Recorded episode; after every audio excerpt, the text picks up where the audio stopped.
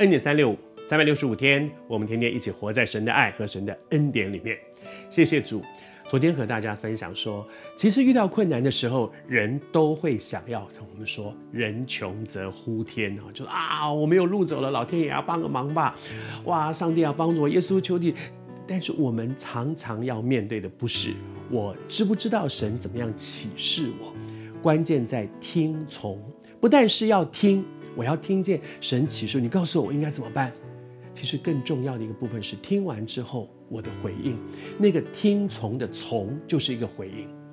听见神的启示是一回事，照着神所启示的去做又是另外一回事。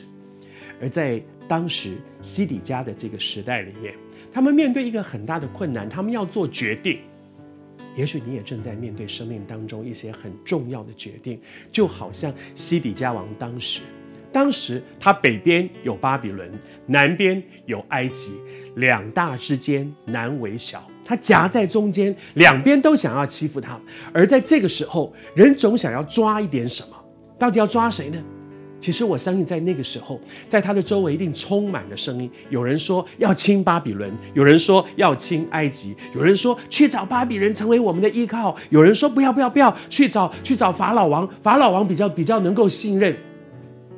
每一个人都在给他意见，可是没有一个人有把握说听我的一定对。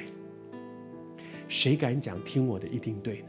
如果你周围有一个人跟你说听我的一定对，其实那只是他的勇气，他比较敢这样讲。其实谁有把握？生命里面充满变数，而最大的变数常常是我们自己。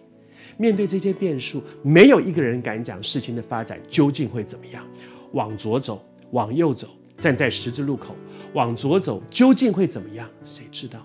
往右走又会怎么样？大概吧，充其量也不过就是大概。因此，面对巴比伦和埃及两个强大的势力，他夹在中间，其实他必须做一个决定：此刻我到底应该怎么办？如果你也正在面对，此刻我到底应该怎么办？其实恐怕不是亲这个或亲那个，听这个或听那个，靠这个或靠那个。此刻，其实你需要的是回到神的面前，听主的声音，因为只有他才是全知的。你周围人，大家可能都是出于爱心，给你很多的建议。可是每一个很爱你的，在爱里面给你建议的人，其实都没有把握。你听我的，一定对。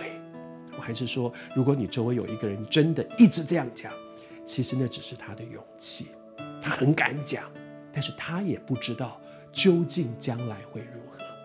谁敢说呢？你现在最需要的是回到神的面前，听他的声音，因为只有他是全知的神，他不但什么都知道，将来会怎么发展，他非常清楚，而且他是全能的神。当你照着他的旨意去行，照着他的启示去做，他有能力带你走出现在的困境。安静下来，让周围的声音安静下来。你需要的是听上面的声音。